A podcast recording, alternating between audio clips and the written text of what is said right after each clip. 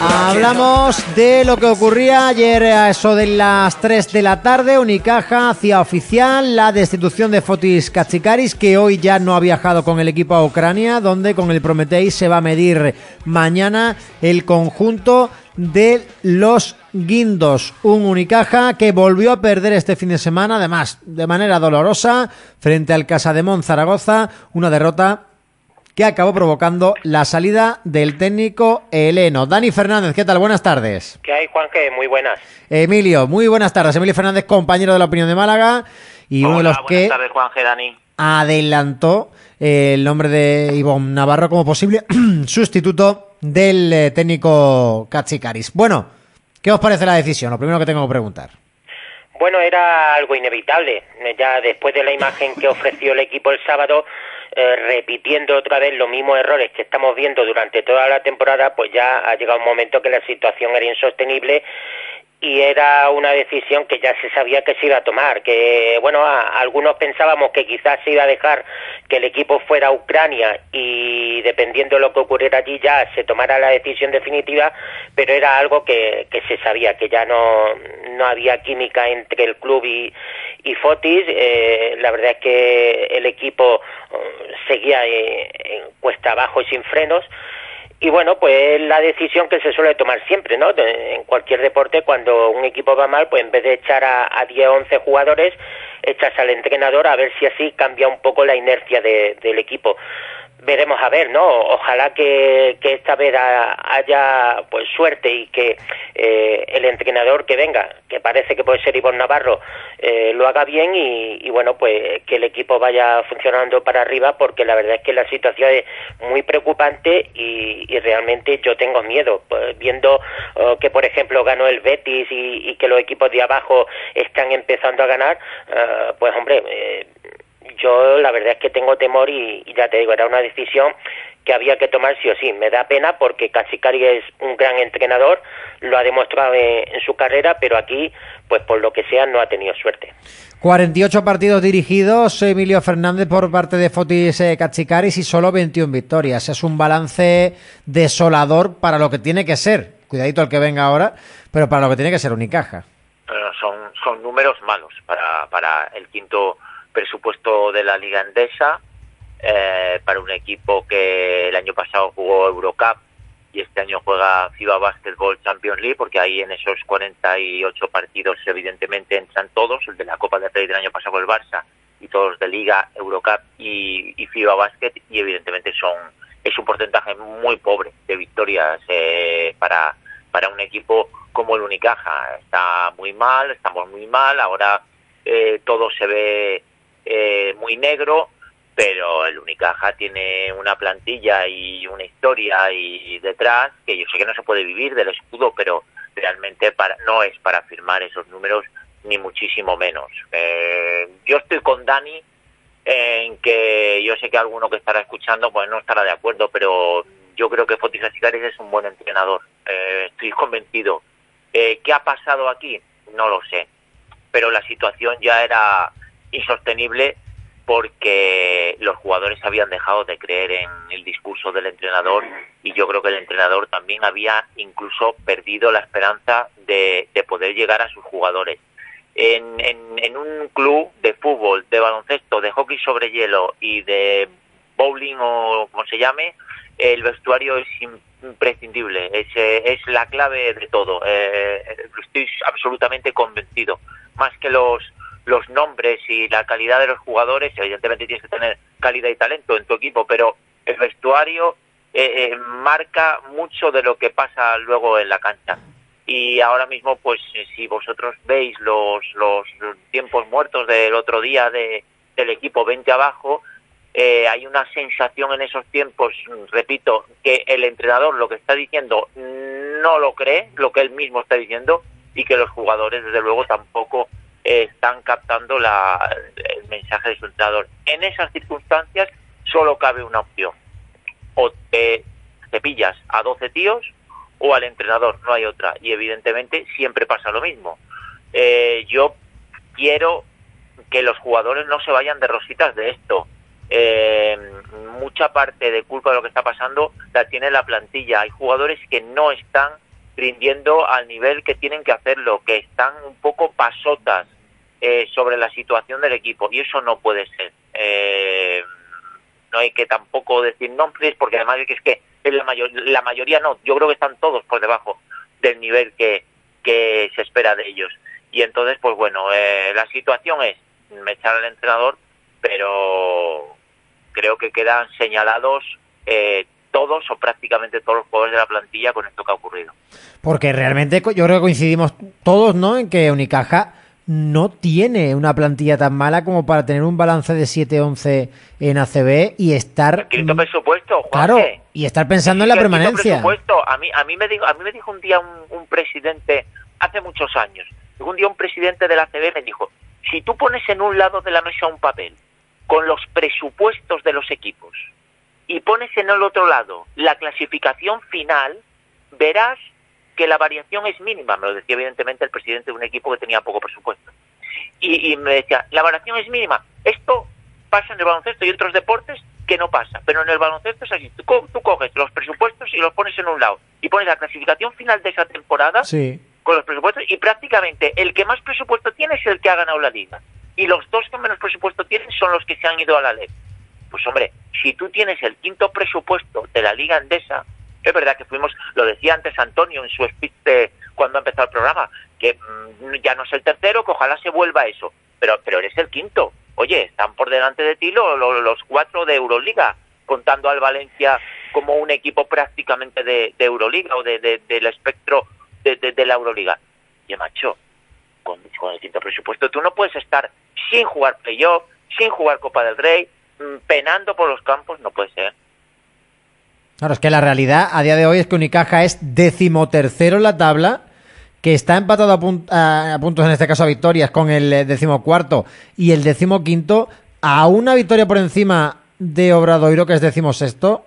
Y cuidadito, es verdad, que está el Betis y el San Pablo Burgos un poquito desahuciados esta campaña.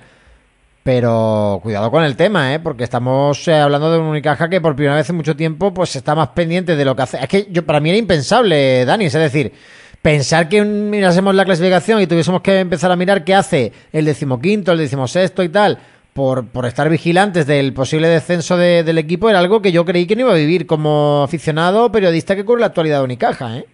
No, ni tú ni nadie, ¿no? Porque es una situación que eh, no es lógica. Eh, como decíais antes, eh, hay buenos jugadores. El problema de Unicaja es que tiene buenos jugadores, pero por la razón que sea, que ya te digo que a mí se me escapa, no se ha conseguido hacer un buen equipo. Y entonces, cuando tú en baloncesto, que es un deporte de equipo, te dedicas a jugar de manera anárquica y, de manera individual, al final vas a perder muchos más partidos de los que ganes. Si hay un día en que uno o dos jugadores están muy acertados, ganarás, pero normalmente eh, ese equipo tiene las de perder y, tiene las de irse abajo y es lo que nos está ocurriendo. Tenemos buenos jugadores, eh, como he dicho muchas veces, nos va a dar mucha rabia cuando en junio se vayan eh, algunos y veamos cómo en otros equipos despuntan y, hacen números de MVP porque son buenos jugadores, pero aquí por la razón que sea, no se juega en equipo, no se hace el trabajo que se ha de hacer, sobre todo en, en defensa y, en intensidad, eh, en intensidad y en mentalidad. Y, bueno, pues ya te digo, eh, es algo que nos está penando y ahora, pues como bien dices, eh, estamos más cerca de los puestos de abajo que, de los puestos de arriba, sobre todo porque la inercia del equipo es de caída en picado, mientras que hay equipos, pues ya te digo, como Betis, como el Burgos que está haciendo cambios también, y bueno, son equipos que seguramente van a ganar partidos y van a ir para arriba, y yo ahora el Unicaja pues con siete victorias necesitamos normalmente cuatro o cinco victorias para mantener la categoría y a mí no se me ocurre a qué equipo le podemos ganar. Es algo que, que ya he repetido muchas veces. Es que yo cojo la, la clasificación de la CB y no se me ocurre a qué equipo le podemos meter mano, porque el sábado íbamos a Zaragoza al cual ganamos de 40 puntos hace un mes y ya visteis lo que pasó. Entonces, claro, mm, es algo muy preocupante y, es un, bueno, bueno un, tema delicado y, que todos esperamos que se pueda arreglar de alguna manera con, el cambio de entrenador, porque si no, oh, pues fíjate la que se nos viene encima. Sí, señores. Emilio, el partido con eh, Casa de Monzaragoza tiene su análisis también, ¿eh? porque una vez más hicimos la táctica del maquillaje, como yo le llamo, maquillar un poquito en, los, tramos finales de los partidos, pero era una derrota que, durante muchos momentos del encuentro tomó tintes eh, ya cómicos, se puede entender. Sí, la imagen, la imagen, si no, no, no es la derrota, ¿no? Es, oye, tú puedes ir a, a, cualquier, casi a cualquier sitio, ¿no? De, en, la Liga Endesa, a visitar cualquier, cualquier pista y perder, porque hay mucho nivel. Estamos hablando de la mejor liga del mundo, sin lugar a dudas, sin lugar a dudas, la mejor liga del mundo fuera de la NBA. Mira en la Euroliga quién manda, mira en la Eurocup quién manda. Eh, en la FIBA Basket, excepto Burgos, eh, los demás equipos todos en la segunda fase y bastante sobrados ah, para llegar a esta segunda fase. Eh, el Tenerife es el, único que tuvo que acudir al play-in, pero Manresa pasó campeón de grupo, Unicaja pasó campeón de grupo, es decir, estamos hablando de la mejor liga del mundo. Es evidente y los resultados están ahí. Pero no es, ya te digo, la cuestión de ir a Zaragoza y perder, es la manera de perder, la poca, el, poco baloncesto que muestra el equipo, las nulas señales de, de, identidad de nada que tiene el equipo, la nula reacción que hay cuando viene vienen tres ataques o tres canastas seguidas, mejor dicho, del equipo rival que ya te hunden en la miseria, las caras, los gestos, el lenguaje corporal, el lenguaje gestual, eso es lo que yo creo que ha acabado realmente con Fotis Katsikaris. No tanto el perder o la situación del equipo, que, bueno, que diga Dani eh, lo que dice, yo pienso que, eh, o sea, lo, que, lo que dice Dani evidentemente son datos, y es verdad que el, equipo está como está, pero bueno, yo, yo, yo, yo no veo eh, ese peligro que dice él, ni, ni veo que no se puedan ganar más partidos eh, en los próximos meses eh, aquí o incluso fuera para no tener ni absolutamente ningún problema. Yo eso no, no, no, estoy tan de acuerdo. Pero lo que sí es evidente es que con esa actitud de lo que vimos en Zaragoza es imposible.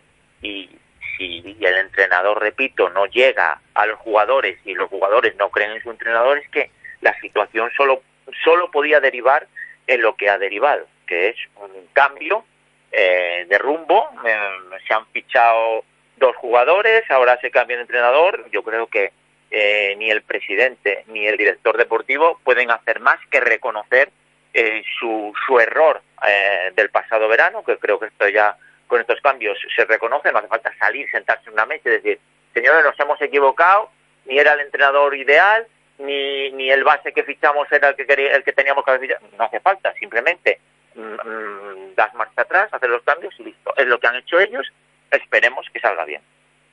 Pues a ver qué pasa rápidamente para ir eh, finalizando. Mm, el nombre de Iván Navarro, que parece que va a ser el elegido, salvo que se tuerzan mucho las negociaciones, ¿qué os parece?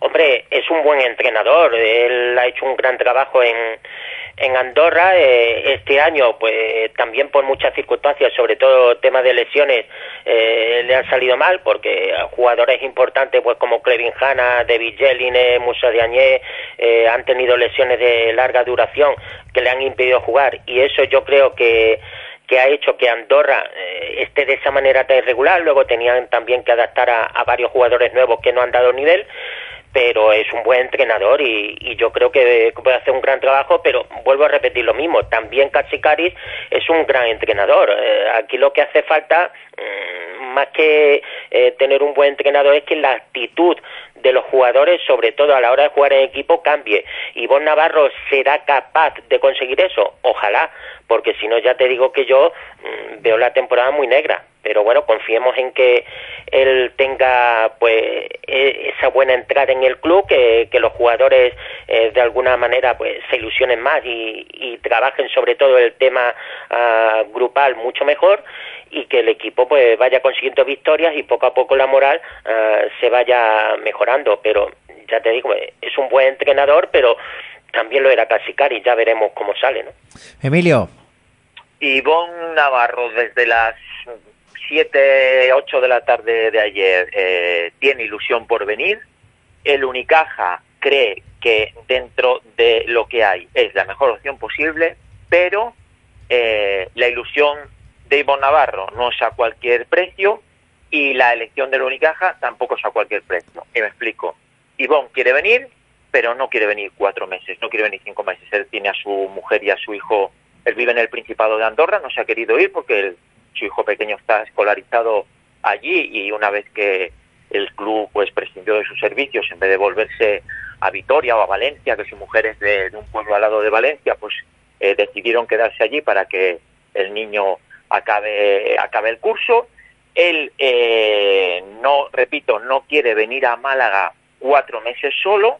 El Unicaja tiene una idea muy clara en su hoja de ruta, que es ofrecerle el próximo 1 de julio a Pedro Martínez, una vez que termine su contrato con el Baxi Manresa, eh, el proyecto del Unicaja 22-23, eh, un proyecto además que el próximo verano tendrá muchísimos cambios, por lo que el nuevo entrenador que esté el próximo verano tendrá la posibilidad de decidir muchas cosas. Esa es la ilusión que tiene el club y por lo tanto, pues en esa, a estas a estas horas y desde anoche la situación es simplemente simplemente esta.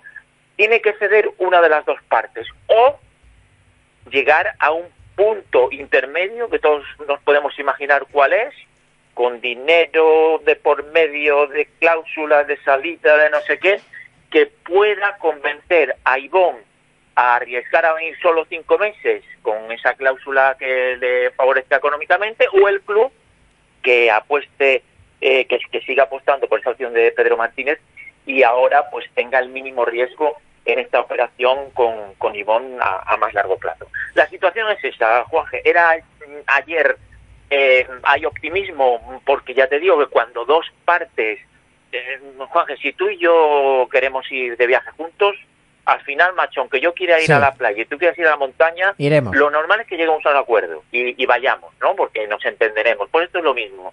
Eh, las dos partes tienen la ilusión de llegar a un acuerdo. Creo, yo pienso que van a llegar a un acuerdo pero a, esta hora de la tarde no, no me atrevo a decir en qué condiciones. además, eh, Ivonne, Navarro es de la agencia de Rasnatovic, ¿no? Y Rasnatovic tiene buena relación con Unicaja. Muy buena. Por ahí a ver qué, qué yo pasa. creo que se hará.